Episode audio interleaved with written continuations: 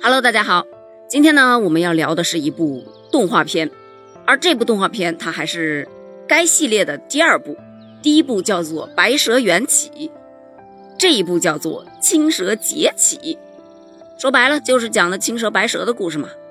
而这部动画片啊，它的评分是两极分化非常严重，喜欢看的呢就觉得它贼好看。啊，一定要推荐给大家；不喜欢看的呢是一分都不想打呀。就我来看的话，其实还是不错的。这部片子呢，大概两个多小时，主要是讲述了白蛇为了救许仙而水漫金山，结果被法海压在了雷峰塔下。小青为了推倒雷峰塔，进入了修罗城，历劫冒险的这么一个故事。故事一开篇啊，就是大家非常熟悉的场景：水漫金山，白蛇和青蛇两个人是法力全开啊。巨浪滔天，这个时候法海是袈裟一打，像一个金钟罩一样，把那个金山寺给牢牢的罩住了。就在这时，他祭出了雷峰塔，白蛇是不敌呀，就被收入塔中。在入塔前呢，他留下了一截丝带，告诉小青要活下去。而小青心急呀，他为了救姐姐，是死死的纠缠法海，没办法，被法海痛下杀手。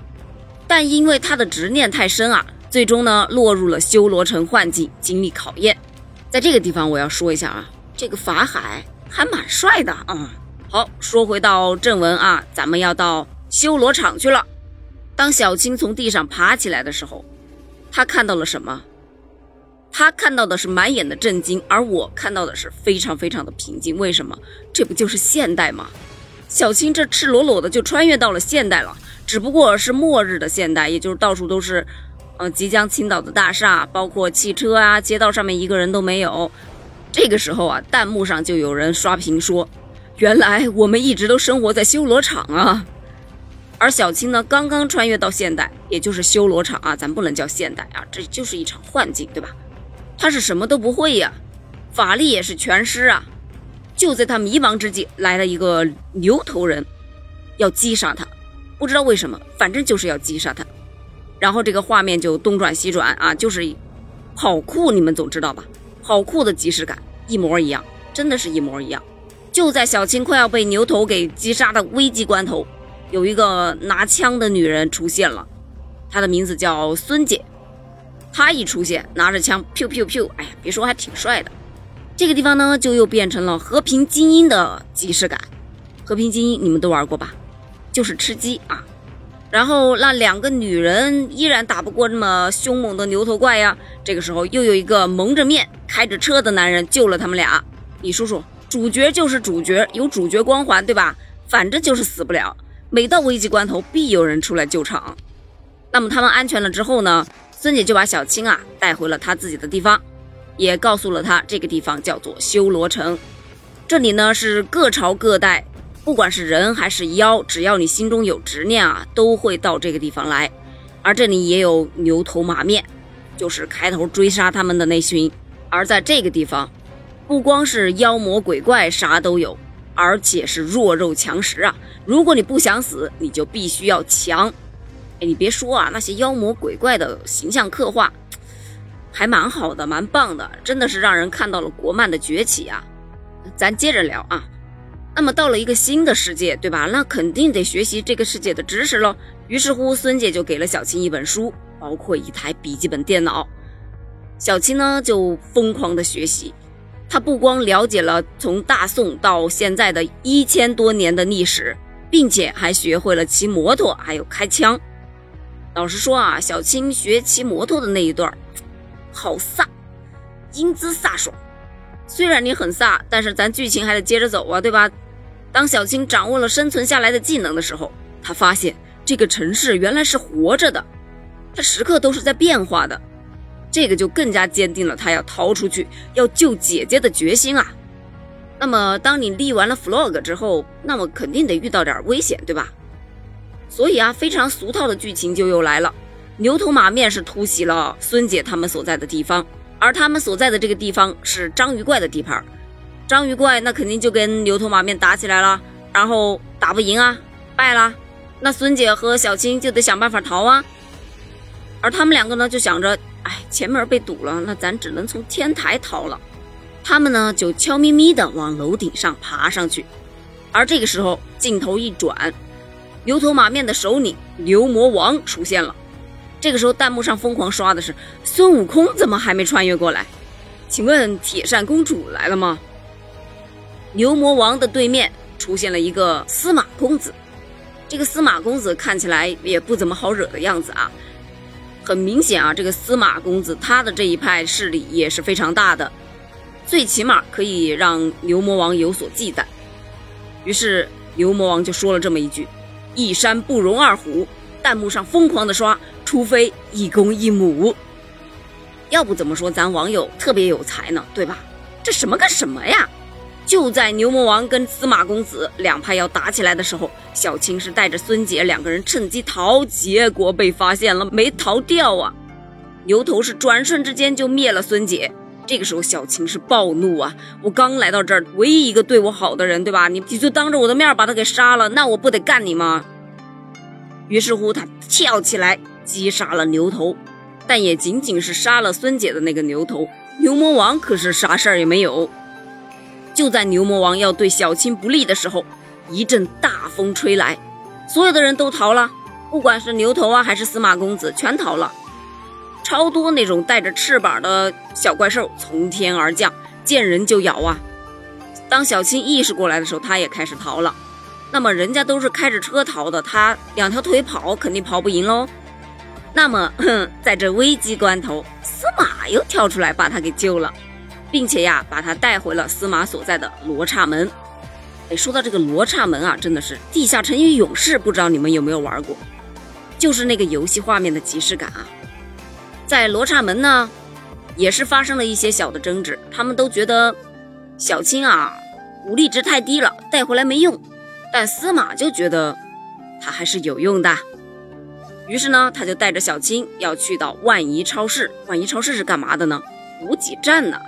他要跟小青一起去取来补给，因为这个路上是困难重重啊，所以如果能顺利取来补给的话，小青就会有立足之地了。不知道司马对小青的这种信任是从何时开始建立起来的呢？有点懵。在他们二人呢到万怡超市去的路上，就聊起了天儿。司马就告诉小青，所有到这个地方来的人都是不甘心的人，他们不甘轮回，他们有着他们的执念。所以才会到达这个地方来。小青就说了，她的执念是什么呢？她就觉得她的姐姐小白不应该喜欢软弱无能的人，她应该喜欢一个足够强、能够保护她的人。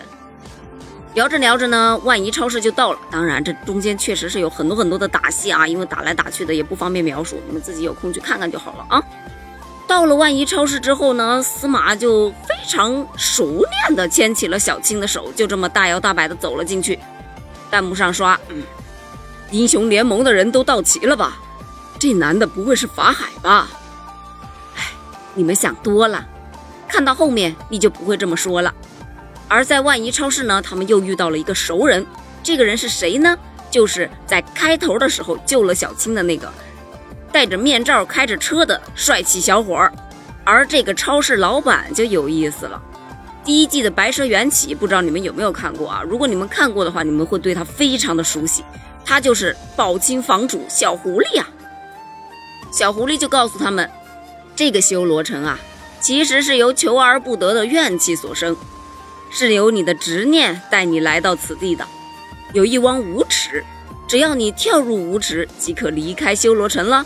不过，一入无池，一切皆空啊。跳下去，你就会忘了小白，忘了你所执念的那些东西。于是呢，他们就都往下望了望啊。小青的执念非常明显啊，就是小白喽。而那个面罩男，他的执念就邪乎了，看不清，因为他失忆了。呵呵，非常俗套的剧情啊，什么都不记得了，当然也看不清自己的执念呢。他都不知道自己为什么会到这个地方来。当然，他身上有一个小小的骨笛。这个就是他的执念化身而成的，所以啊，虽然他是失了忆，但是他依然是有执念的，这就解释了他为什么会来到这里。就在他们搞定了补给，准备回去罗刹门的时候，那些飞天小妖又来了。原来呀，这些小妖啊，你只要是被它粘到啊，被它咬到，你就会变成那个小妖，也就是会变异呀，立马就有生化危机的即视感呢。而当他们好不容易躲过去了之后啊，他们当然就准备要回到罗刹门去了。而这个时候，小青提议把面具男给戴上，司马是不愿意呀。于是，在一番争执之中，司马扒开了面罩男的口罩，就这么看了一眼之后，同意了。而面具男也是完全不给咱们会员面子啊！我都还没看到脸呢，你就这么啪给把面罩给戴上了。这个时候，弹幕上就在刷：“会员也不能看，有什么是咱们 VIP 不能看的？”导演就是这么任性，对吧？管你会员不会员，大家一视同仁。好了，咱接着聊啊。三个人回到了罗刹门之后呢，正好又遇上了牛头马面来袭。你说说，怎么这么倒霉，对吧？又是亲眼目睹了牛魔王灭了罗刹门，那没办法啊，门都被灭了，咱不得逃吗？逃着逃着，在危机关头，面具男又被困了。而这个时候，后面追来的又是那个挥着翅膀的小怪兽。眼看就要到安全地带了，小青选择了回头去救面具男，而司马他逃了。司马逃的那一刻说了一句：“当你选择留下来的时候，你就已经成了累赘了。”这个时候，小青是面具男也救不出来，逃也逃不掉，他的意识就发生了转变。哼，原来男人无论强弱都一样，遇事只会逃。就这样，他就失去了求生欲。这个求生欲失去的也是。怪迷茫的，他就这么傻愣愣的站着，就等着那个挥着翅膀的小怪兽过来把他咬死得了。而面具男他急呀，他突然一下子摘掉了面具，唤醒了小青，一边喊他一边说：“看我，看我！”而小青看清了面具男的脸的那一刻，立马又有了活下去的勇气。于是他又跟命运抗争了。相信到这里你应该也猜出来了，这个面具男的脸就是小白。网友就又发弹幕了，这对 CP 太好磕了。当他们平安了之后呢，小白就回忆说：“哦，我失忆了，我当时我就记得我遇到了一场车祸，然后就穿越过来了，脸着地，身上只有这个骨笛，我其他的什么都不知道。”而这个时候又有了一种画江湖之不良人的即视感。小白跟小青两个人是坐在崖边啊，看着日落，小青就感悟到，也许。姐姐的选择是对的。嗯，你这执念开始瓦解了。小青就问小白呀：“我们刚见面的时候，你为什么要救我？”小白就说呀：“我也不知道，我看到你，我就觉得亲切极了，心里有个声音在告诉我，我必须要救你。”果然啊，我觉得小白和小青才是真爱呀。许仙他就是个意外，而且我跟你讲，就他们看落日的那个场景，真的是每一帧都能用来做壁纸啊。那个画面感贼美，真的又扯跑了。咱们接着聊啊，他们两个人是无路可去呀，于是乎他们就又想到了小狐狸呀，所以就又去找小狐狸了。小狐狸就告诉他们，确实离开这个地方呢，也可以不跳无池的。还有一个方法就是去跳如果桥，只要你跳过了如果桥，你就可以离开此地了。这个时候，小狐狸对小青耳语了一番。告诉他怎么找到如果桥，而且什么时候跳是最合适的。而这一段耳语，他就是不放出来，你说急人不？网友弹幕就又刷起来了。有什么是咱们 VIP 不能听的吗？记住导演的话，一视同仁。那如果说这部剧让你直接就这么逃出去了，是不是太平淡？牛头就又来了吗？就是来拯救这种平淡来了吗？牛头帮一出现。所有的人都无路可退了，包括小狐狸啊！就在大家都被抓、陷入绝境的时候，牛魔王是把小白抓了起来，撕掉了他的人皮面具，并且告诉众人说：“你知道我为什么可以找到你们这儿来吗？因为这个面具上自带 GPS 定位。”小白呀，给你记一大功！来，把这个新面具戴上，变成我的牛头马面吧。结果，小白在一番挣扎之后戴上面具。依然还是选择了小白的模样，小狐狸就笑了，呵呵呵终于尝到给脸不要脸的感觉了吧？于是你还别说，小狐狸是留下了一句“劫起之刻，投身之时”，然后就嘚儿一下子跳入了无池，顿时无池水起，击退了牛头，救了小青和小白。而此时小青是完全不相信小白，他们两个之间发生了争执。当冷静下来了之后呢，小白就讲述到，他之所以会变成小白的这张脸，是因为在无池的时候，小青那个时候看他自己的执念，被小白也给看到了。小白当时是觉得一定要救下小青，所以在那个危急关头，把自己的脸变成了小白的脸，然后告诉他：“你快点看我，对吧？”所以，我真的不是故意要骗你的，我真的只是想救你啊！这个时候，小青就悟了。不，我不怪你，我只怪自己不够强。你是从哪儿悟出来的呢？嗯，我咋悟不出来呢？小青这个时候想起了小狐狸对他的耳语，耳语当中说的是：如果你要过如果桥，就得到黑风洞。只要你进入黑风洞，打败了你执念当中的那个鹰。就能打开如果桥，而小青顺利进到洞中，遇到的人是法海，可不就是法海吗？没有法海，哪来的这么多执念，这乱七八糟这鬼东西啊，对吧？而在这个洞中，呵呵，原来呀，这个牛魔王啊是法海的人，法海给了他一层佛法护甲啊，金身护甲，说是让他去灭了整个修罗城，因为法海觉得这个修罗城里的人没有必要活着，因为他们都有执念，他们应该全部都去。轮回应该去投胎转世，所以他就派刘头进去把所有的人都给灭了。看到这儿啊，我就觉得这个法海应该也是有执念的。但是小青都已经进到洞中了，对吧？他必须得打败法海，才能够让如果桥生长出来，才能逃出这里。于是乎呢，他就无数次进洞，每一次进去都是失败，被弹出来。就这样，他虽然在这个世界用了一天的时间，但是其实在那个洞中过了二十年啊。法海都给生生的熬老了，直到最后一次，小青都已经从青蛇变成青蛟了，那种蛟龙的那个蛟啊，不是吃的那种青蛟。法海都从青年变成老年了，他才终于打败了法海，推倒了雷峰塔。